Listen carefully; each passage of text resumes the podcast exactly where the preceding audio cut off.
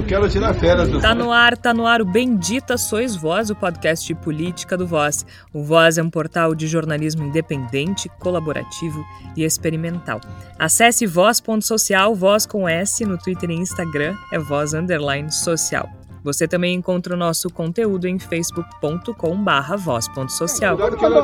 Você pode ouvir os episódios anteriores do Bendita Sois Voz no nosso site, voz.social, ou em outras plataformas de streaming. E já que tu estás no ouvindo, que tal apoiar o jornalismo independente? Acesse o nosso site ou a nossa página no Catarse e financie Voz. Há planos de assinatura para todos os bolsos. A gente precisa do teu apoio para continuar produzindo conteúdo de qualidade. Eu sou Georgia Santos e desde o início da pandemia de coronavírus nós nos reunimos em edições especiais do Bendita Sois Vós, cada um na própria casa, respeitando ainda a necessidade de distanciamento. Aliás, são 70 episódios desde o início da pandemia lá em março do ano passado. Inconstitucional é expor a população ao risco em plena pandemia. Nós temos 575 mil brasileiros que perderam a vida. Nesta semana, a nova cloroquina, cobaias humanas e a esquiva de Bolsonaro, que foi ao Supremo Tribunal Federal contra a lei que compensa profissional de saúde incapacitado por Covid. Tá um paciente dentro da gente e na nossa frente, quem tem que dar satisfação para o familiar dele, se ele for mal, não é a Organização Mundial da Saúde, não é nenhuma sociedade, não é nenhum coletivo. É nosso. Reportagem do Pedro Nakamura no Matinal Jornalismo mostrou que o Hospital da Polícia Militar do Rio Grande do Sul testou proxalutamida em pacientes com Covid-19 sem autorização da Anvisa. O remédio fabricado na China é tratado por Bolsonaro como a nova cloroquina e não pode ser importado ou testado em seres humanos. Os responsáveis pelo experimento foram o endocrinologista Flávio Cadegiani e o infectologista Ricardo Zimmermann. Ricardo Zimmermann, que depôs na CPI da Covid, a convite do senador Luiz Carlos Reis do Progressistas do Rio Grande do Sul. Para que ele depôs na CPI da Covid? Para defender o uso de medicamentos ineficazes contra o coronavírus. Nós fazemos isso com base na nossa autonomia na prescrição de medicações off-label que nos é garantida pela nossa autarquia, pelo CSM. Então, quem garante a nossa prática está nos defendendo e nos permitindo que nesse momento de extrema coerção que alguns colegas estão sofrendo, a gente ainda continue. Lembrando que a FDA, a Anvisa americana, tweetou na última semana que ivermectina é remédio para gato. E como o buraco pode ser mais fundo sempre, o presidente Jair Bolsonaro acionou o Supremo Tribunal Federal contra uma lei aprovada pelo Congresso que prevê compensação financeira a profissionais de saúde que estavam na linha de frente e ficaram incapacitados para o trabalho após contrair a Covid-19. O argumento do executivo é que a lei não prevê fonte de custeio para os gastos e inclui entre os profissionais de saúde assistentes sociais, pessoal administrativo e de segurança. O senhor se considera leal ao Estado ou ao governo? Enquanto Bolsonaro se esquiva, pelo menos o Ministério da Saúde começou a levar a sério a pandemia. Bem a tempo, né, gente? Um ano e meio depois e anunciou uma terceira dose em idosos a partir de setembro. Enquanto isso, o plenário do Senado, com uma mão amiga, aprovou o novo mandato de dois anos para Augusto Aras como Procurador-Geral da República. Ele que foi indicado por Jair Bolsonaro. Ele passou por uma sabatina de seis horas na Comissão de Constituição e Justiça e, interessantemente, disse que não tem alinhamento com Bolsonaro fez críticas indiretas ao ex-procurador-geral da República, Rodrigo Janot, criticou vazamentos, criticou a Lava Jato e criticou a respetacularização de inquéritos. Ah, e ainda falou sobre a idoneidade das urnas eletrônicas. é bobo não. Público não é de governo, nem é de oposição.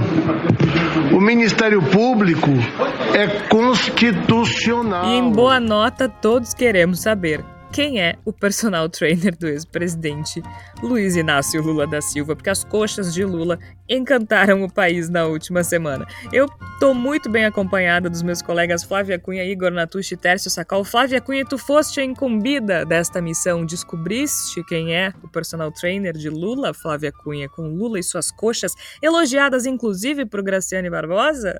Seja bem-vinda. Obrigada, Georgia. Pois é, a gente tem que dar risada e realmente, né? Eu acho que as coxas do, do Lula deram um alívio nessa semana de tantas notícias difíceis e pesadas, né? Não descobri quem é o personal do Lula, realmente, assim, é uma informação muito importante, mas eu não duvido que em breve, em programas de variedades, isso seja tratado, né, em uma matéria, porque realmente, né, eu acho que tá funcionando, né? 75 anos com, a, com aquela musculatura ali, né? Haja, haja malhação, né, pro Lula, né? Eu quero saber qual é o treino dele. Será que ele não teria como colocar nas redes sociais dele, talvez ele faça isso, né? Porque volta e meia, eu tava olhando ontem o Instagram do ex-presidente Lula e ele tá bem blogueirinho, né? Tem volta e meia, tem coisas assim dele, né, de esportes e tal. Então, de repente, acho que depois dessa repercussão toda aí, acho que de repente vai sair aí o treino do Lula. De repente ele coloca, né, online, treine com Lula online e fique com as coxas iguais a dele, né? Já pensou? Ó, a Flávia, a Flávia malha, hein, gente? Isso aí é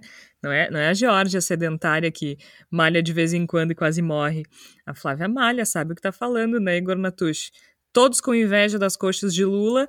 Infelizmente, a gente não a gente precisa falar de outras coisas além das coxas de Lula, né, Igor? Seja bem-vindo. Muito obrigado, Jorge, Flávia, Tércio, ouvintes do Bendita Sois Vós. Realmente, né? Que bom, que lindo seria se o grande assunto do Bendita, dessa edição do Bendita, fosse as coxas de Luiz Inácio Lula da Silva. Seria um Brasil muito melhor, muito mais agradável e muito mais divertido de lidar. Mas, infelizmente, é bem diferente a nossa pauta, de modo geral, para o programa de hoje. A gente tem que falar sobre cretinices envolvendo remédios, a gente tem que falar sobre pessoas à beira da fome, a gente tem que falar sobre a degradação completa do cenário político brasileiro, a gente tem que falar sobre pessoas varrendo das suas casas cinzas que vêm de incêndios que atingem áreas ambientais enormes, a gente tem índios lutando para que não seja aprovado um marco temporal que poderia significar praticamente a destruição completa da, do, da natureza brasileira e de todos os povos indígenas que aqui habitam. Então a gente tem muito assunto triste, muito assunto complicado para tratar e que nem cabem nos limites de um programa às vezes talvez dê até um, um, um desconsolo, uma, uma, falta de fôlego metafísica para lidar com tanta coisa, mas a gente está aqui para lidar com tudo isso, para lutar contra tudo isso da nossa trincheirinha e fazer o possível para avançar um pouco todos juntos num mundo no qual as coxas do Lula possam ser alegremente o nosso único assunto. É que a gente está aqui para isso, né, Tércio Sacol? Infelizmente, as notícias não são sempre boas, na maioria das vezes não são boas, mas a gente está aqui para isso, para tentar entender o que está acontecendo nesse país, porque quando a gente acha. a gente falou do não vale a pena ver de novo, né? E realmente é um novelão em que as coisas se repetem, só que a repetição ela consegue ser pior, né? Esse caso da chamada nova cloroquina é, é pior ainda do que o que a gente vinha lutando contra, né? É pior do que o tratamento precoce. A gente vai falar melhor sobre isso, mas de todo modo a gente está aqui para isso, para enfrentar esse tipo de coisa justamente, né? O que reafirma, olá, Jorge, Flávia, Igor, nossos ouvintes, o trabalho da Matinal, também o trabalho do Voz, o trabalho de outras uh, organizações de pequeno porte, independentes do jornalismo, até algumas é, que trabalham com um pouco mais de fôlego, como a agência pública, é, como a Repórter Brasil e outras tantas, que fazem sim um trabalho que hoje os veículos de comunicação é, de grande porte não têm estrutura ou sustentação. As pessoas falam, não tem estrutura? É, muitas vezes é, veículos como Folha, Estado, tem, tem tantas demandas e tantas atribuições para dar conta que esse trabalho de, de furungar, de investigar, de caçar a pauta, como o Matinal fez, uh, acaba ficando em segundo plano. Bom, é, dito isso, Georgia, a gente vive um momento muito, muito, muito grave. E eu, eu sinto muito de ser o porta-voz da desgraça nessa abertura, mas é, as pessoas estão celebrando, e claro que tem razão de celebrar é, quando a gente olha e fala, ah, caiu a média móvel de morte para 736, 740, E, e, efetivamente nós temos que celebrar, porque nós já tivemos uma média acima de 3 mil. A grande questão, Georgia, é que para quem olha o, o World Atlas, é, o Brasil hoje é disparado o país, junto com os Estados Unidos, que tem a maior média móvel de mortes. Mesmo países onde a tragédia foi é, de pouca possibilidade de ser mensurável, como África do Sul, é, como México, como Peru, é, já conseguiram frear os números de maneira muito mais evidente do que nós. Nós temos uma variante Delta que nós não sabemos a dimensão, porque nós não testamos. Nós temos médicos que testam medicamentos como esse, é, cobaias. As pessoas dizem assim, ah, é desrespeitar a memória das pessoas é, do nazismo lembrar de experiências médicas. Não, não é. Brasil é, as pessoas que são vítimas de alvos de, de experiências com medicamentos são em grande parte pessoas pobres. É um genocídio.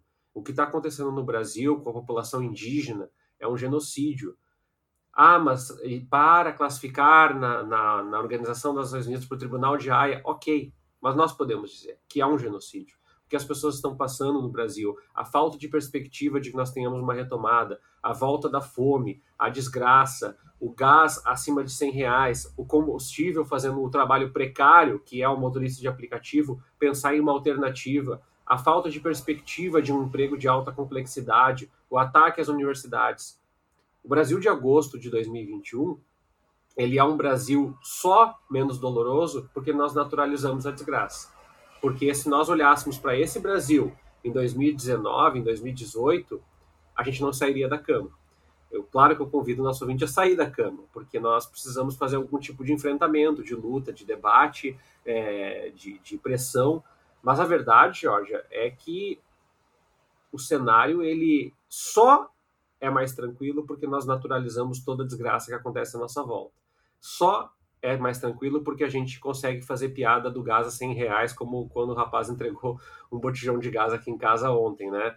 É, é o que a gente está passando. É, as pessoas comprando ossos no supermercado para colocar na sopa. A gente viu os documentários sobre a fome com o Betinho na década de 90 e dizia, felizmente é um tempo que já não volta mais. Pois é, ele voltou, ele voltou com força e a gente não sabe qual é o tamanho do passivo histórico que isso vai deixar para os próximos anos seja Lula, seja Ciro, seja Dória, seja Eduardo Leite, seja a avó do Badanha se elegendo no ano que vem, uh, eh, para resolver esse tamanho dessa crise que deixa o diagnóstico no Brasil. Infelizmente, a minha abertura ela é uma abertura um pouco deprimida, mas porque eu acho que a gente tem que se voltar para a luta. A gente não pode deixar esses fatos, como o que a Matinal denunciou, é, virarem uma manchete de um dia e que na semana seguinte a gente pare de discutir porque ele é muito grave. Ele é muito grave e essas pessoas que fazem isso estão no comando do país. O que o Tércio fala é super importante. A gente tem motivos de sobra para é, não querer sair da cama, né? Mas a gente precisa enfrentar esse governo, a gente precisa enfrentar essa política pública de morte. E a gente precisa enfrentar essas pessoas. E eu quero começar né, esse primeiro bloco falando justamente da reportagem do Matinal, da reportagem do Pedro Nakamura, que acho que é uma das mais importantes uh, dos últimos tempos.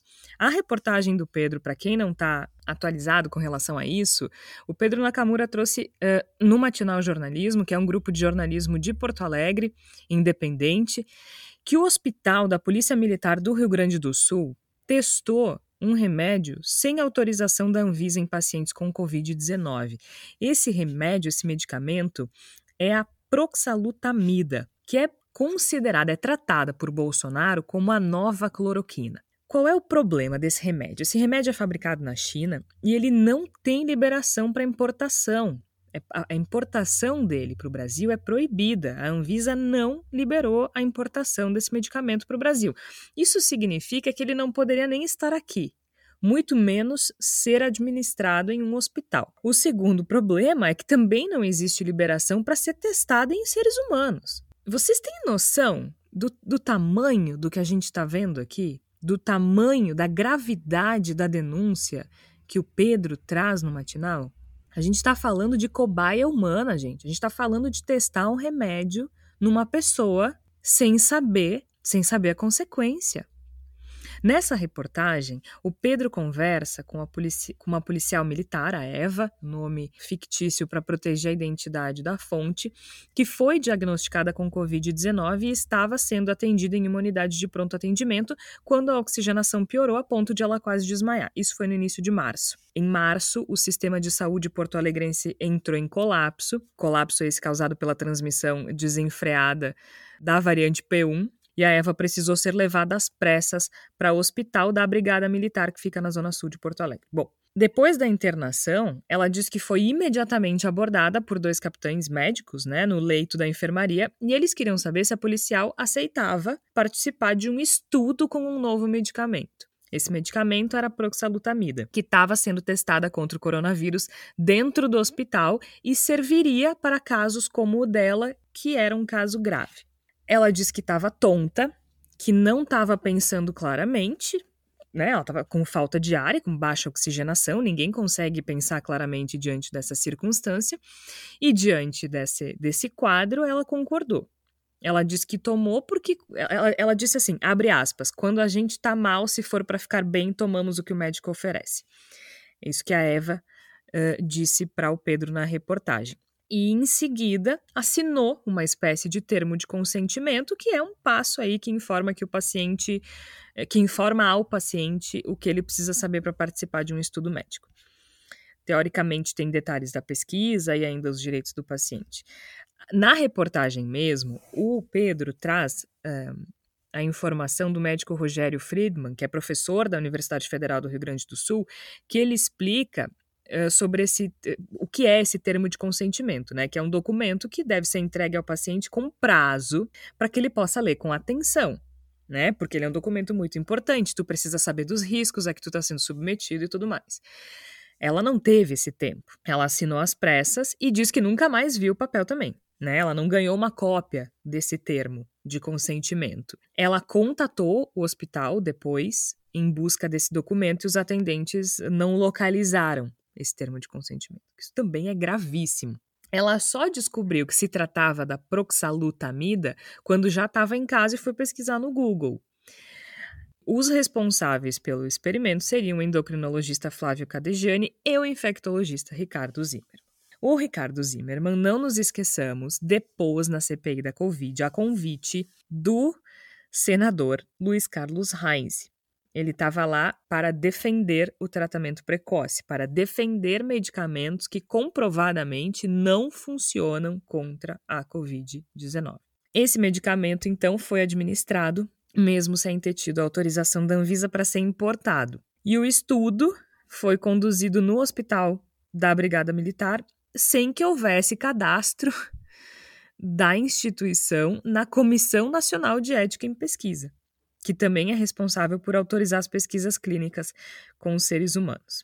Então, gente, a gente está falando de testar um medicamento em seres humanos sem autorização do Conselho de Ética, sem liberação da Agência Nacional de Vigilância Sanitária. Um dos médicos envolvidos é justamente uma pessoa que fervorosamente defende um tratamento ineficaz contra a Covid-19 e submetendo pelo menos 50 pessoas a esse a esse estudo. A reportagem do Pedro Nakamura está disponível no matinaljornalismo.com.br a reportagem completa e ele explica direitinho passo a passo. A reportagem está super bem feita, está super completa, explicando toda a questão do, do termo de consentimento, explicando a questão do Conselho Nacional uh, de Saúde, explicando todo o problema ético envolvido explicando a parceria, a parceria não, a participação do Ricardo Zimmermann na CPI da Covid. E é, é importante lembrar que na ocasião do depoimento do Zimmermann na CPI da Covid, ele também defendeu o uso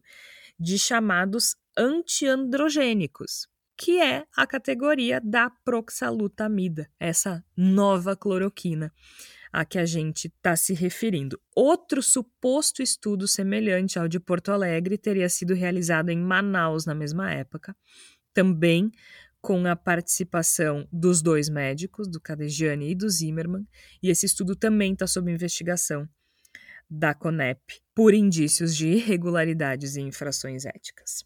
E a gente tem agora o Ministério Público Federal, que já tinha aberto um inquérito para investigar essa situação toda. Igor Natucci. É difícil, né, Jorge? É, é difícil. É, é difícil é demais. Difícil. A gente precisa, inclusive, de certo modo, medir as nossas palavras até certo ponto, porque o tipo de coisa que eu gostaria de dizer depois do teu relato, Jorge, seria um, um tipo de coisa que certamente renderia um processo na esfera federal, eu certamente seria processado pelas palavras que eu tenho vontade de utilizar nesse momento.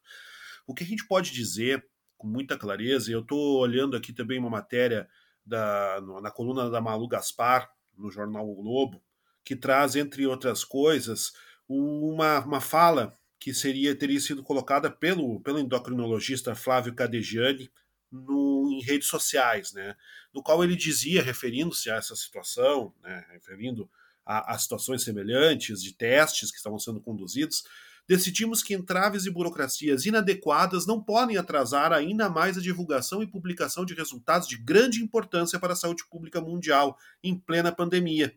Determinados tipos de deficiências das instituições não podem frear o avanço da pesquisa estritamente ética inclusive, mandatária do ponto de vista moral, tendo em vista os resultados. Ou seja, o endocrinologista, a se crer nisso que está sendo mencionado pelo Globo, pela coluna da Malu Gaspar no Globo, ele acha, inclusive, que pode decidir que tipo de lei ele cumpre e que lei ele não cumpre.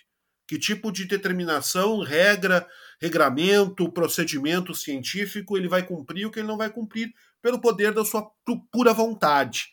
Isso, isso é ignóbil, isso é grotesco, isso é uma coisa repulsiva, repugnante. Isso, isso é a vontade e ousaria eu dizer, agora já começando a pisar talvez um terreno um pouco perigoso, delírio dessas pessoas que acreditam que pela força da sua vontade, das suas obsessões, podem determinar o que se pode ou não pode aplicar em termos de medicina no nosso país. Para tentar resumir a minha posição, sem usar os termos que eu gostaria de utilizar, eu espero que essas pessoas, desejo do fundo do meu coração, que as pessoas terminem os processos do Ministério que o Ministério Público Federal abriu encarceradas, presas. Tomara que o Brasil seja capaz de pegar pessoas como essas que fizeram esse tipo de testes, usaram seres humanos como cobaias em experimentos científicos absolutamente delirantes e sem nenhuma base com o que se acredita que deva ser seguido em termos de ciência e de, de, de, procedimento médico em nosso país, me resta desejar que as pessoas peguem um chilindró, que peguem uma cadeia, que caiam em cana. Porque se o Brasil não for capaz de punir quem age assim, bom, talvez não reste muito Brasil para salvar. A gente precisa ter um limite. Coisas como, como estão acontecendo, que agora estão sendo apuradas pelo Ministério Público Federal, não podem acontecer em nenhum país que se pretenda minimamente sério. Então eu deixo aqui a minha vontade, o meu desejo de ver essas pessoas, na medida que se comprove a sua responsabilidade nessa situação toda grotesca que nós estamos vendo, desejo que as pessoas peguem uma cana, vão para a cadeia, porque isso é o mínimo que se pode esperar para que um país tenha um mínimo de sanidade porque a gente está cada vez mais mergulhado num hospício, né, Jorge ouvintes, né? A gente está cada vez mais perceptivelmente jogado num lugar demencial, no qual as pessoas passam fome, no qual as pessoas não conseguem emprego, no qual toda a regra política é esfacelada, na qual incendiamos as nossas florestas, na qual tudo vai da, pelo ralo e se fica discutindo um golpe de Estado do presidente, ao invés de discutir todas essas coisas gravíssimas e na qual também, infelizmente, ao invés da gente lidar com uma pandemia com a ciência, com o consenso científico, com o que é indicado pela Organização Mundial de Saúde, a gente aplica remédio de gado nas pessoas e a gente usa pessoas como cobaias para experimentos científicos com remédios que não estão sequer autorizados a estar no território brasileiro. É difícil lidar com esse hospício, é difícil a gente controlar a nossa indignação diante de tanta maluquice e de tanta maldade também envolvida, mas fica aqui o meu sincero voto que essas pessoas, na medida em que for comprovado que de fato fizeram o que está muito bem apontado e muito fortemente apontado na matéria do matinal, peguem uma cadeia e bater palmas o pessoal do matinal, que eu sei que está encarando muita, muita, muita reação negativa organizada pelas gangues das redes sociais nesse momento, deixar para eles o nosso orgulho e nossa satisfação de ver gente fazendo jornalismo de verdade, que às vezes é difícil.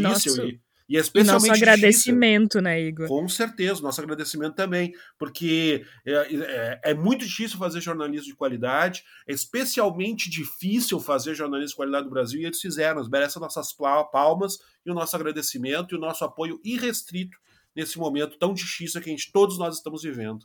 É, especialmente que depois da publicação do material no, no, matinal, especialmente o Pedro, né, o jornalista Pedro Nakamura, está sofrendo ataques com xingamentos, uh, ame inclusive ameaças de morte, né, e violência física. Então é é dureza, mas é isso, para cima dele, sabe? É, é, é, é isso que o, que o Igor fala, né, Flávia? A gente tá tendo que lidar com um presidente que se esquiva de tudo e agora se esquiva inclusive de pagar a indenização para quem estava na linha de frente e foi é, prejudicado de forma permanente pela infecção da Covid, se esquiva de toda e qualquer responsabilidade com relação a tudo. Aí a gente tem que lidar com um presidente que se esquiva, tem que lidar com um cantor sertanejo que é um leão de zap golpista e agora está se fazendo de, de vítima, com um humorista sem graça golpista que agora acha que pode enfrentar os ministros do STF, enquanto se faz experimentos em seres humanos. É, é, é difícil até assimilar essa realidade que já não é mais nem distópica, já deu a volta, assim, né?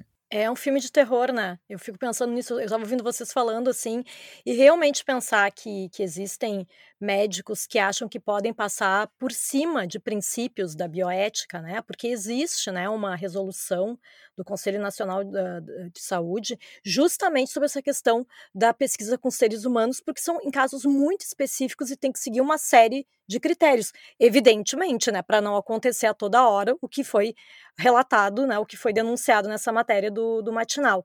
E um dos princípios que eu quero só trazer aqui para os nossos ouvintes, para a gente refletir a respeito, um deles principal é que precisa ser voluntário, ou seja, o que, o que foi relatado na matéria ali da policial militar Eva, que estava doente e foi abordada pelos médicos dizendo: Olha só, temos um estudo maravilhoso. A pessoa doente, ela não está em condições de decidir nada. Mesmo que esse estudo fosse autorizado, só por esse fato já estaria fora dos critérios éticos para o tipo de pesquisa com, com, com seres humanos, né? Então, assim, é, é, muito grave, né, que esse tipo de coisa aconteça num hospital, que uma pessoa esteja doente, seja abordado por médicos e digam para ela, ah, olha só, temos um remédio milagroso. É óbvio que a pessoa não tem condições ali de decidir se esse estudo é ou não autorizado por alguma coisa. E claro, né, existia esse termo de consentimento que sumiu, que a gente não sabe exatamente o que dizia ali, né? Mas que a gente já sabe que por tudo que já, já, já, está indicado nessa matéria, de que esse termo aí era só, né? Era só para um gerador de lero-lero ali, né? Só para dizer que tinha, né? Porque a gente já percebeu que não estava seguindo os princípios do que, do, do, que deveria ser seguido, né? E, esse, e, e essa nova cloroquina aí a gente já sabe, né? Que está dentro de todo esse escopo dessas, desses, dessas medicações aí que a gente sabe que não servem para nada, né? E que eu, me causa muito espanto realmente que dentro de um hospital esse tipo de procedimento possa ser realizado esse tipo de pesquisa, né? Eu espero que realmente tô com o Igor aí que realmente espero que, que haja justiça, porque não é possível que as pessoas se achem acima da lei e acham que podem passar por cima de resoluções e saírem fazendo pesquisas com seres humanos por aí, achando que não precisam atender às resoluções e, e os princípios éticos básicos, né, para o próprio exercício da medicina, que é uma profissão muito séria, que deve ser seguida com rigor e seriedade. E tem uma questão que me chama a atenção, Tércio, que assim, isso nos leva a um problema muito amplo de insegurança no ambiente hospitalar, né? Que eu não sei vocês, mas eu fiquei pensando muito nisso durante a leitura da reportagem do Pedro, porque a gente procura um hospital quando precisa de ajuda, quando tá doente. Se a gente não pode se sentir seguro nesse ambiente, é, e, isso é de uma violência tremenda. Eu ainda não consigo assimilar o fato de que a gente está falando de experimento em seres humanos. E assim, né, gente? Lembrando, né, Teres, que não é novidade. Porque o que fizeram com a hidroxicloroquina em Manaus foi isso também. Ou a gente vai esquecer da, da, da hidroxicloroquina administrada pelas vias respiratórias? A gente vai esquecer que aconteceu aqui no Rio Grande do Sul também, inclusive em Camacuã. A gente vai esquecer que usaram a população de Manaus inteira como cobaias. A gente está falando. Quando gente... Isso é importante. Essa semana uh, eu ouvi algumas provocações, assim, no sentido de que, olha, o genocida tá mandando vacina, olha que belo genocida. Não fosse o genocida, não teremos vacina está salvando o povo brasileiro. Agora, numa decisão acertada, o Ministério da Saúde resolveu aplicar uma terceira dose uh, em idosos com mais de 70 anos. Isso deve ser ampliado com o tempo, mas já é um passo bem importante de levar a sério essa pandemia, finalmente um ano e meio depois.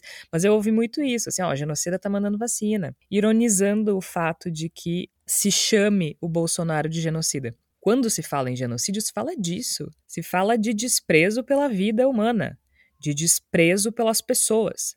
Não importa o que acontece com as pessoas.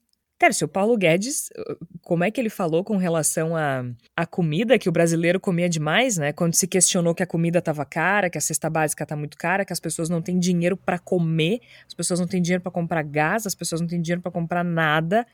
E ele disse que o problema é que o brasileiro comia demais, que bastava comer menos. E tem uma fala lá no isso, início, né? tem uma fala lá no início do, do presidente da República, Jair Bolsonaro, dizendo que ele admitia que, que pessoas passassem dificuldades, mas fome, não. Fome ninguém passava no Brasil. Acho que a gente pode até. Lá no comecinho, né? Isso. Foi lá no começo, foi bem. Acho que foi, acho que foi em 2019. Isso, acho que, que dá pra gente buscar depois para colocar para o nosso ouvinte. É... A gente, inclusive, falou num episódio do Acho Benji. que sim, acho que sim. sim. Falamos sim. E, e é, é, é notório, é típico da miopia uh, do gado. Aliás, a ivermectina foi referendada pela, pelo FDA do, dos Estados Unidos que ele é, que é para gado, tá? O senador Luiz Carlos Reis... And horses. And é. horses. Aliás, aqui, ó, foi julho de 2019 que Bolsonaro disse que que falar que se passa fome no Brasil é uma grande mentira. E o, o nosso senador, excelentíssimo Luiz Carlos Reis, do Rio Grande do Sul, uma pessoa é, brilhante, que tem exercido um papel de protagonismo na democracia brasileira, com suas participações evidentemente amparadas na ciência, na CPI, fecha parênteses da ironia, é, falou que ele, que o FDA, que, né, que é um instituto americano aí, vai ter que ter cientistas para ver isso aí. Bom, é, noves fora a piada que é a disfarçatez e a, a burrice, a ignorância orgulhosa do bolsonarismo, dos bolsonaristas, é, que é, não, não, não lidaram bem com a rejeição do seu remédio de estimação, agora não é mais, né, mas já foi a ivermectina também, é, tem essa negação da realidade, né, Georgia? A gente tem um dado de inflação que sai é, basicamente quando a gente começa a gravar aqui o programa, é, um dado de inflação divulgado no dia 25 de agosto, é, mostrando que é, a inflação registrada é, para o mês de, de, de agosto, é, o IPCA termina o mês agora com 8,99% em 12 meses.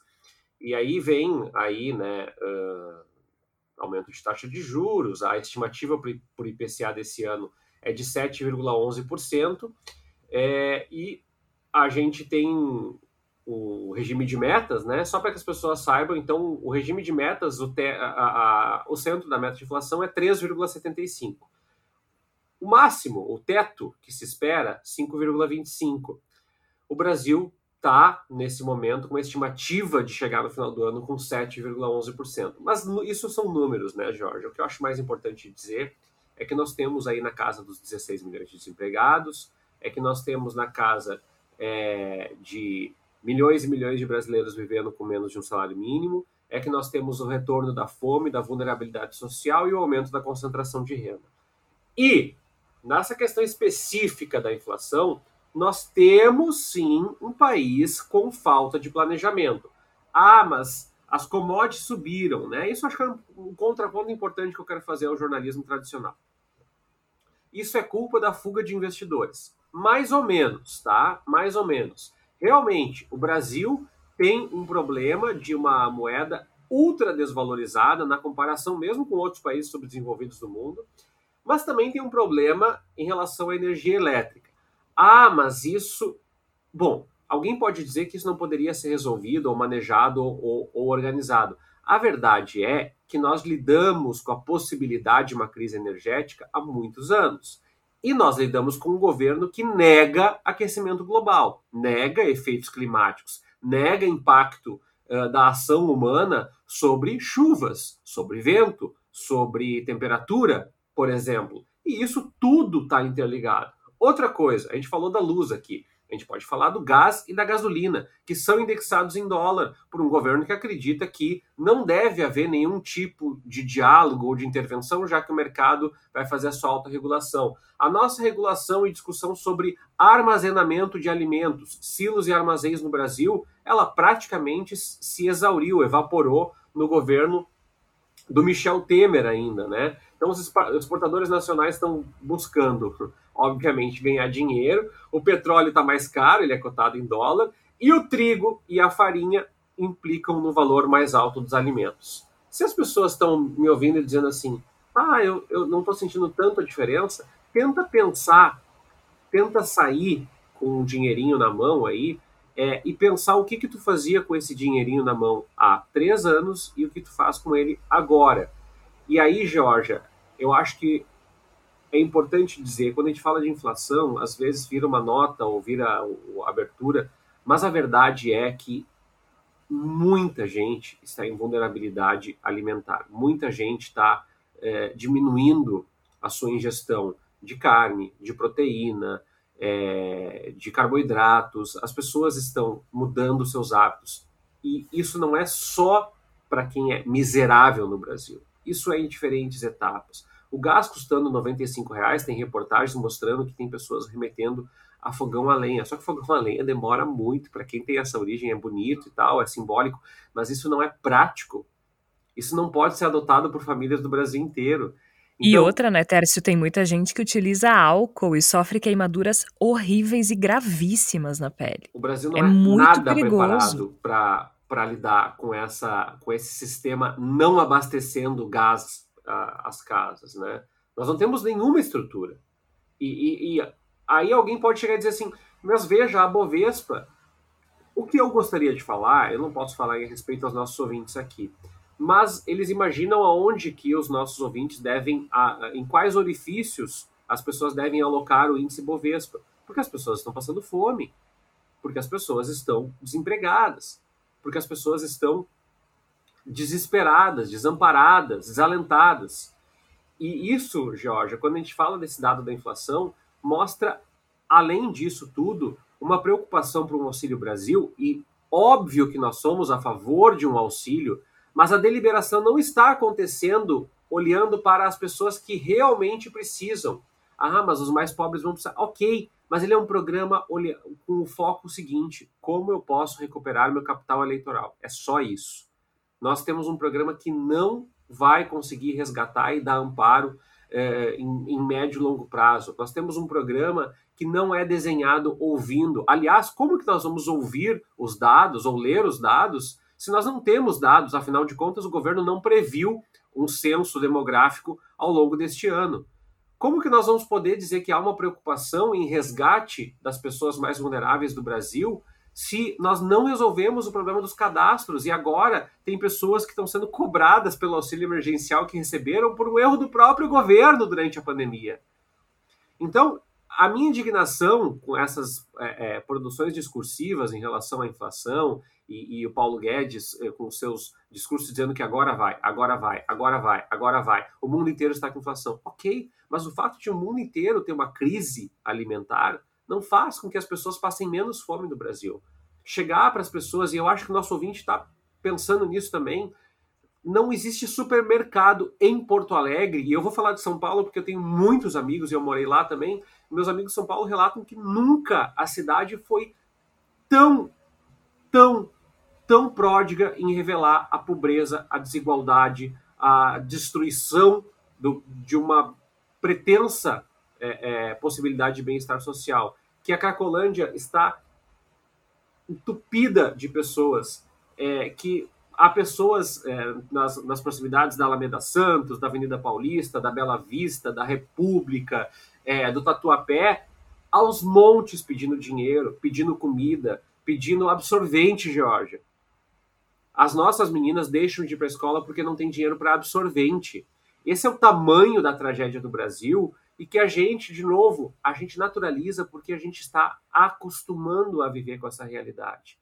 E eu tenho um pouco de receio de que acostumando, e a gente acostuma com a pior dor do mundo quando ela se repete por muitos e muitos e muitos dias e meses e anos, de a gente assimilar e daqui a pouco qualquer resultado positivo do Jair Bolsonaro ser visto como um trunfo. Esse governo é uma tragédia em todas as instâncias. O Igor falou na abertura. A gente tem destruição em tudo. É destruição no ensino, é destruição na universidade, é destruição é, do bioma, é destruição das políticas de direitos humanos, de acolhimento, é, e, e, quando a gente fala da inflação mais especificamente, para eu não perder o fio da meada aqui, a gente está falando de itens que estão na vida de muitos brasileiros. E veja bem, eu não estou falando de mim, porque eu posso me organizar para quando tiver uma promoção do gás comprar um botijão extra e deixar aqui em casa. Eu não sou a realidade dos brasileiros. Não é isso que a gente está falando. Eu sou a pessoa que eu posso driblar a inflação alta mais ou menos. Eu posso é, pensar em, em, ir a outro mercado, ou escapar, ou é, daqui a pouco mudar um item de alimentação de uma marca para outra. Mas essa não é a realidade de muitas pessoas. E é isso que a gente tem que colocar. Ah, mas veja bem, é, sempre teve crise, lembra da crise do Fernando Henrique do apagão. É verdade, e nós continuamos, de novo, vale a pena ver de novo agora em 2021. Então, Jorge, me indigna essa notícia do, da, da, inflação, porque a gente está perdendo a capacidade de, de entender de compreender como que isso impacta e como que isso decreta uh, uh, as dificuldades, as limitações, as vulnerabilidades na vida da população. O Brasil vai terminar o ano com inflação de 7,11%.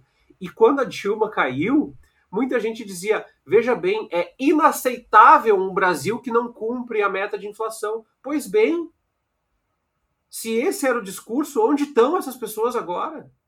Eu sei onde elas estão. Elas estão quietas, elas estão mudas, porque isso nunca fez diferença para elas. Elas não se importam quando as pessoas morrem de fome. Elas se importam que, existi, que existisse uma presidente mulher, que existisse uma presidente mulher do Partido dos Trabalhadores e que existisse uma mulher presidente do Partido dos Trabalhadores que não soube se articular com o Centrão, a bem da verdade, também para é, é, é, conservar o seu governo, que foi questionado por Aécio Neves e que começou, ou pelo menos deu parte do início a tudo isso que a gente está vivendo agora, de é, questionar as legitimidades das instituições de forma minimamente uh, uh, consolidadas no Brasil. É duro. É dureza. É dureza porque a gente.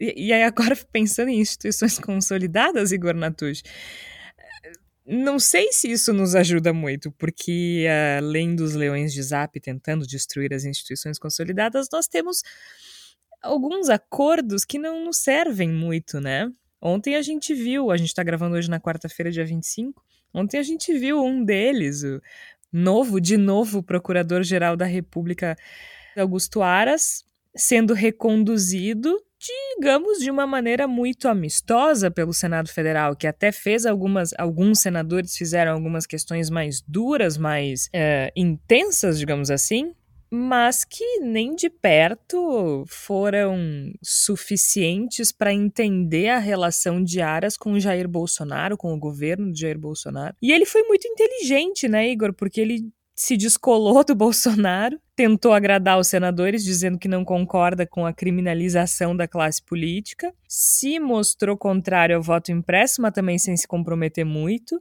Em resumo, ficou em cima do muro e foi reconduzido ao cargo, e tá tudo certo. Exatamente, Jorge. A gente, quem pôde acompanhar o, o, a condução da, da sabatina, que parecia mais uma conversa entre amigos, né? Durante quase todo o tempo, o clima foi profundamente descontraído, foi suave, rolou aperto de mão, abraço, tapinha no ombro, foi uma coisa bastante ah, relaxada, quase agradável para os envolvidos, a sabatina de Augusto Aras devo perceber muito claramente que o Procurador-Geral da República, ele ele sabia para quem tinha que discursar, né? Toda a, a, a, reclamação nas redes sociais, toda a crítica na, na, imprensa, todas as coisas apontadas contra a atuação de Augusto Aras, e penso eu bastante bem apontadas, bastante pertinentes a respeito da, da atuação uh, fraca, tíbia e,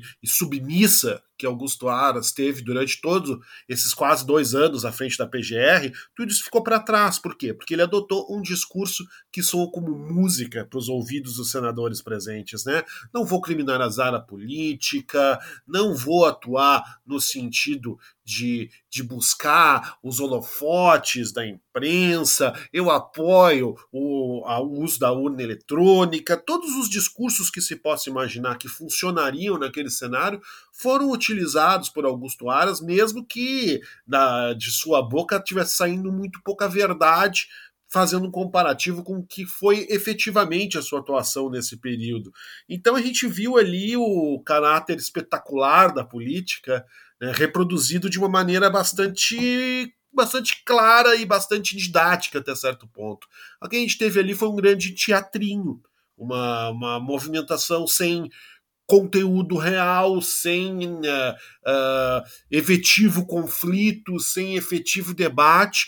Era necessário que houvesse aquela, aquela sessão para que Augusto Aras fosse reconduzido, e era do interesse da maioria dos presentes que, que Augusto Aras fosse reconduzido. Então, isso aconteceu ali, a gente viu algumas belas horas de teatro, de representação teatral, que acabaram resultando no que todo mundo sabia que ia acontecer na recondução de Augusto Aras. O Brasil, bom, o Brasil que se dane, o Brasil que se vire. Azar do Brasil, né? Aliás, o Aras, para quem não lembra, ele é, o teatro foi tão grande que a gente quase esquece que o Aras processou criminalmente um professor da USP ainda que criticou, processa. ainda, ainda processa. processa, né? Que criticou uh, a atuação dele como procurador-geral da República, o professor Conrado Rubner.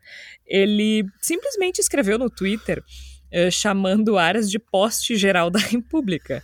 Né? Disse que era um grande fiador de tudo que estava acontecendo. Não falou absolutamente nada mais que a verdade. Com relação à submissão de Augusto Aras ao presidente da República, Jair Bolsonaro, que é mais do que óbvia, né? É notória, né? E, e ele, inclusive, o professor Conrado diz, né? Uh, fala da neutralização do controle do Ministério da Saúde na pandemia falando que sim, que é gravíssima a omissão de Aras. E é, né? Ele, ele ignora o Ministério Público Federal uh, da Constituição Federal, né? Ele age como o Procurador-Geral da República da Constituição de 67. Ele é um servo do presidente. E, enfim, as críticas do professor Conrado Hubner são absolutamente uh, certeiras. E ele foi processado pelo grande democrata Augusto Aras em função dessas críticas. E mas é isso, é que nem a, Flávia, a Flávia tu que falou no, no, nosso grupo do WhatsApp, né? O Aras fingindo que não blinda o Bolsonaro e os senadores fingindo que acreditam e segue o baile, né? É, exatamente, Georgia. Eu, eu tava dando uma olhada nas como é que a grande mídia noticiou, né, essa questão da recondução do, do Aras, né? E em geral, a primeira notícia, claro que depois, né, no que a gente chama de suíte, né, que são as repercussões, até se tem algum tipo de problematização, né? Mas no geral, as notícias são com aquela manchete uh, institucional, né? Que eu acho que daí pouco facilita para a pessoa que não está por dentro do assunto, né? E aí elas, e curiosamente, também meio que assim, ó, a Agência Brasil, Senado confirma a recondução de Augusto Aras na chefia da PGR, ou seja, não diz nada. E aí, na CNN, mesma coisa, Senado aprova a recondução de Augusto Aras à Procuradoria-Geral da República. Não diz nada esse tipo de manchete, né? Mas uma manchete boa que eu achei é a do El País, que diz assim: Senado releva a blindagem de Aras a Bolsonaro e premia com mais dois anos na PGR seu apoio à classe política. Ah, é uma manchete Aí, muito sim. melhor, né? Porque é. é. isso. Porque, porque simplesmente dizer que reconduziu ao cargo, se, porque, porque a gente sabe que a gente está vivendo num mundo, né, que as pessoas às vezes só leem a manchete, né?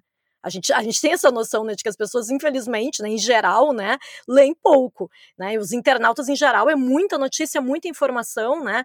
E vocês que tão, são super ativos no Twitter sabem o quanto isso acontece. Né, a pessoa lê ali só aquela frase ali e deu. Então é muito importante, eu acho, né, que, que, os, que os portais, os, uh, os sites de notícia e também as pessoas que são, são né, que estão no Twitter aí, se, se lembrem disso, né? Porque não adianta fazer uma manchete institucional como essa que não que na verdade ela não informa, né?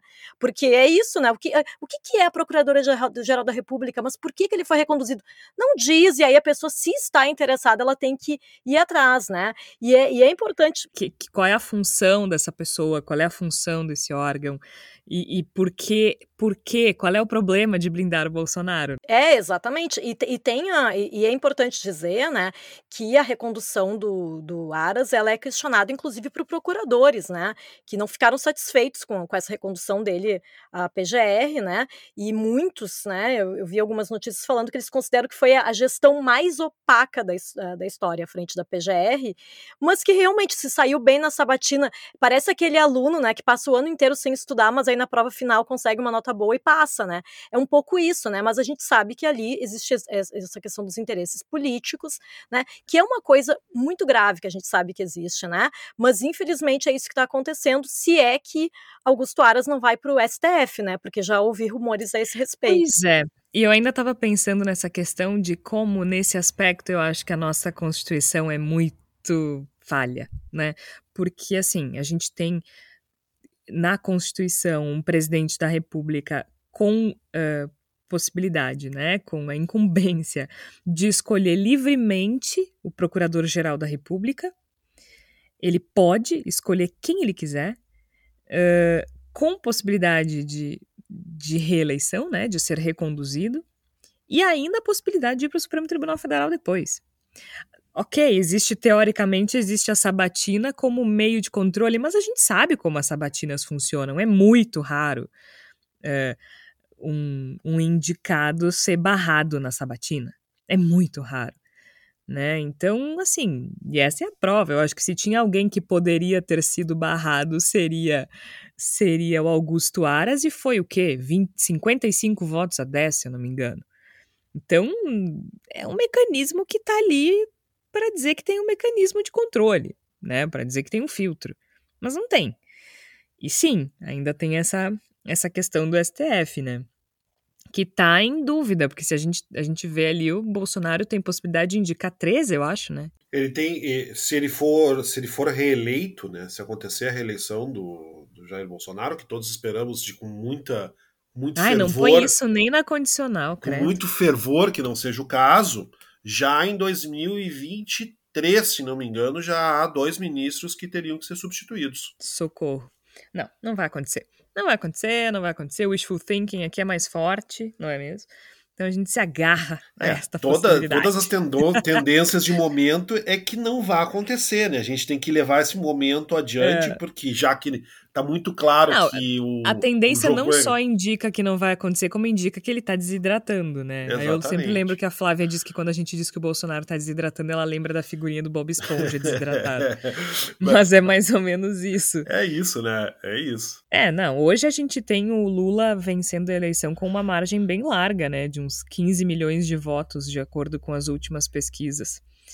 Por falar em Lula, Lula conseguiu. Acho que a única boa notícia da semana são as coxas do Lula, basicamente. Porque de resto, foi uma semana mais do que pesada e a gente vai se aproximando agora ao momento da palavra da salvação. De minha parte, eu vou recomendar que vocês escutem Rolling Stones. Sim, perdemos Charlie Watts, o baterista da banda, e a gente precisa de arte, a gente precisa de música para superar todos os momentos difíceis. E eu vi Stones pode dar uma ajudada nisso. Igor. É, foi uma semana bastante complicada nesse sentido, né? Eu queria comentar a respeito da morte de um músico que, em especial, é um músico que eu aprecio muito, um vocalista norte-americano chamado Eric Wagner. Ele é o vocalista de uma banda chamada Trouble, que é uma banda de heavy metal com temáticas um pouco mais voltadas para não para não para pregação cristã, mas para princípios que estão dentro da cristandade. Uma banda que eu gosto muito, aprecio muito e ele se tornou uma figura bastante lendária nisso. Faleceu, infelizmente, né, um dia antes do falecimento de Charlie Watts, faleceu aos 62 anos de idade, e ele é uma pessoa que infelizmente faleceu porque se recusou a tomar vacina. Né? Todos os indicativos que se tem até o momento são de que ele retomou as apresentações com a sua banda uh, sem ter tomado vacina porque não desejava tomar vacina. Então, é, fica aquela, um pouco aquela sensação que você tem quando tem um amigo vacilão, sabe? Então, tipo, tu pensa, pô, cara, olha só vacilo, sabe?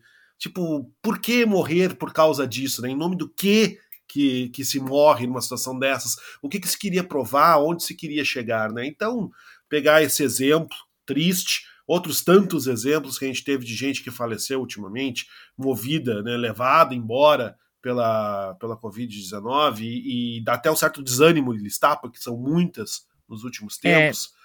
Né? Inclusive, e... aqui no Rio Grande do Sul teve o jornalista Marco Lazarotto, conhecido como Magro Lima. Exato. Quem acompanha o Pretinho Básico, que é um programa de entretenimento bem famoso por aqui, sentiu bastante. Então, fica também o nosso beijo à família do colega e principalmente a Liz, a doutora Liz, que é a esposa do Marco. Eh, quem passou pela RBS conhece bem a doutora Liz, porque ela era a médica de todo mundo, praticamente. Então, Exato. fica aqui um beijo para Liz e para o Nano, que é o filho do Magro e da Alice. Fica nossa, nosso abraço, a nossa solidariedade, nosso carinho, nosso amor, nosso afeto para todos e todas que estão chorando nesse momento a perda de entes queridos. E peguem o exemplo desse, desse vocalista que eu tenho certeza que praticamente todos, se não todos os ouvintes benditos sois vós não conhecem, mas que eu gostava bastante. Peguem o exemplo dessa pessoa e não hesitem, vão se vacinar, pelo amor de Deus, vão tomar a vacina. Se tá para tomar a segunda dose, vão tomar a segunda dose. Se abriu para você tomar vacina porque você tá na faixa mais jovem, vai tomar essa vacina, aproveite que agora vai liberar a terceira dose de reforço, que vai ser mais rápida a segunda dose vá se vacinar, não, não, não aposte, não se deixe levar por bobeira, não aposte em coisa idiota, por favor. Queremos todos e todas vivos e vivas, mesmo os que de nós discordam, para a gente poder pensar um mundo diferente. Eu acho que é essa palavra que eu queria deixar nesse momento. E cuidem-se, cuidem-se porque a vacina não é salvo-conduto. O problema é que tem muita gente por aí que não está vacinada, que não usa máscara, ou que usa máscara frouxa na cara.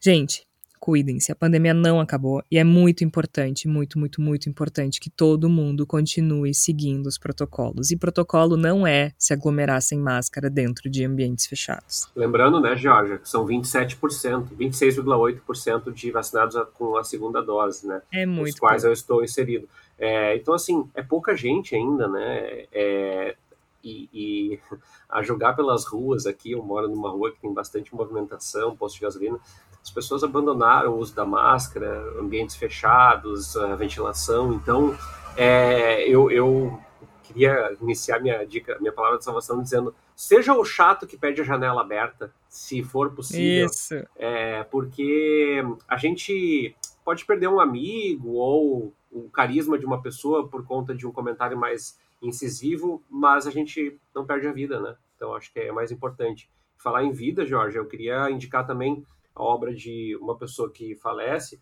Eu sei que muitos dos nossos ouvintes, eh, nós temos alguns ouvintes que são jornalistas, não necessariamente trabalham eh, na área de jornalismo, mas são jornalistas de formação, e a gente perdeu o Nilson Lage essa semana, o Nilson Lage que é, é faleceu de câncer e era um, um, dos grandes autores do jornalismo brasileiro, talvez o grande autor da, da atual geração do jornalismo brasileiro, grandes obras que ele tem, que são usadas por cursos de jornalismo do Brasil inteiro. Eu, nas minhas disciplinas, é, cansei de usar, canso de usar o trabalho dele. É, reportagem, teoria e técnica de entrevista, ideologia e técnica da notícia. Linguagem também, né? Isso, controle da opinião pública, é, finalidades do jornalismo. Enfim, tem, tem, tem tantos livros que ele contribuiu, que ele fez prefácio, que ele escreveu capítulo, que ele escreveu o próprio livro. Tem tantas obras do Nilson Lage é, que eu acho muito importante, às vezes, eu, eu costumo dizer que ele é, ele é, muito didático no sentido de explicar questões como estrutura da notícia. Poucos autores no Brasil conseguiram ser tão claros e tão transparentes na abordagem é, da técnica, sem deixar de lado todos os elementos ideológicos que envolvem a discussão sobre o fazer jornalístico. Então, a minha homenagem é essa. Eu vou deixar o mais básico de todos, que é o livro A Reportagem, Teoria e Técnica de Entrevista e Pesquisa Jornalística. Ele é super em conta, super didático e dá para comprar online ele também, para ler online, que eu sempre digo assim, mantenham ele aí de cabeceira, vale a pena, mesmo para quem não é jornalista, saber como é que é o processo, a ótica da, da apuração e que a família dele tenha conforto e todos os colegas da área de pesquisa também saibam uh, perpetuar o legado do Nilson Lage, que deixou um grande trabalho uh, na produção jornalística brasileira. Bela lembrança. Flávia Cunha, o que é que tu tens pra gente? Tércio pediu licença no início da palavra da salvação dele para ser chato. Eu vou pedir licença para ser um pouco chata também, um pouco militante chata, porque eu abri aqui a minha fala no Bendita Sois Voz, elogiando as coxas do Lula, e não tem problema nenhum da gente elogiar o corpo dos outros. Mas o problema foi que a partir da foto do Lula surgiram memes uh, comparando, né, não com uma outra parte do corpo do Lula, né, e a do Bolsonaro. A gente tá falando da, tá, as pessoas começaram a chamar de mala, né? Eu não conhecia esse termo, mas enfim, as pessoas estão falando meme da mala, né? E, enfim, e aí começou a rolar um certo preconceito, assim, um certo machismo, né? Porque daí o Lula era mais potente do que o Bolsonaro, por causa do tamanho, né? Do pinto e tal. E eu realmente, como uma militante feminista, daquelas chatas mesmo, resolvi escrever um texto problematizando isso, falando um pouco sobre masculinidade tóxica, falando também sobre o quanto a gente tem que respeitar os corpos alheios, sejam de quem for. Então, assim, não estou defendendo o Bolsonaro, estou é, contra esse tipo de humor que ridiculariza o corpo alheio. Né? Então, tá aí o meu, meu texto da coluna Voos Literários, é Bolsonaro, Lula e o dilema do meme da mala. Muito bem, lembrei que a, a Flávia disse que escreveu, ela me falou do texto e ela disse assim, você bem chata milituda. Adorei o termo da chata milituda. Uh, muito obrigada, Flávia Cunha, Igor Natush, Tércio Sacol, eu sou Georgia Santos. A gente vai ficando por aqui. Lembrem-se que o Bendita Sois Voz é publicado sempre às quartas-feiras, às 5 horas da tarde. A gente vai tentar na próxima semana fazer o programa um pouquinho menos pesado, mas é que às vezes não é só difícil, às vezes precisa. Às vezes a gente precisa desse tom, a gente precisa lembrar da gravidade do que acontece no Brasil em 2021. Aliás, não só em 2021, né? Há algum tempo. E se quiserem então, nos tá mandar uma, uma piadinha, uma brincadeira, um, um, meme, um gif, a gente também aceita. A gente não é de todo rançoso com a vida, né? É... Nem um pouco, a gente é super querida. A gente, é, inclusive, eu acho que a gente é otimista demais diante da eu situação. Eu acho que a gente ri bastante aqui. Sabe? É, eu, claro. Eu, eu acho, acho, que a gente é consegue rir bastante. Gente, é só uma pena que a gente não possa divulgar nossas conversas do WhatsApp. É, é verdade. É que às Mas vezes... fora isso... às vezes o mundo dificulta um pouco, mas de modo geral a gente consegue rir bastante aqui é. no programa, inclusive. Mas ó, quem, quem fizer no programa, a gente vai criar um, um pacote de, de crowdfunding. Quem doar mais de 500 reais por mês vai ter acesso a conversas privilegiadas no nosso WhatsApp. Ai, que é medo, Tércio. Ah, mas era uma boa. Eu, eu pagaria. Se eu tivesse 500 pila, eu pagaria para ver o que a gente escreve no privado. Uh, de todo modo, o Tércio lembrou bem do crowdfunding. Apoiem o jornalismo independente, apoiem o Voz. Há planos para todos os bolsos, a partir de 5 reais por mês. 5 reais. A gente sabe que a grana tá curta, mas 5 reais, gente. Eu fiquei pensando, o que, que dá para comprar com 5 pila hoje? Acho que nem um pastel dá para comprar com 5 reais hoje. Então, a partir de 5 reais, tu já pode nos ajudar a financiar o trabalho do Voz, a financiar os podcasts, as reportagens especiais e os documentários que a gente produz com tanto empenho e responsabilidade, que é o mais importante. A gente volta na próxima semana. Até lá!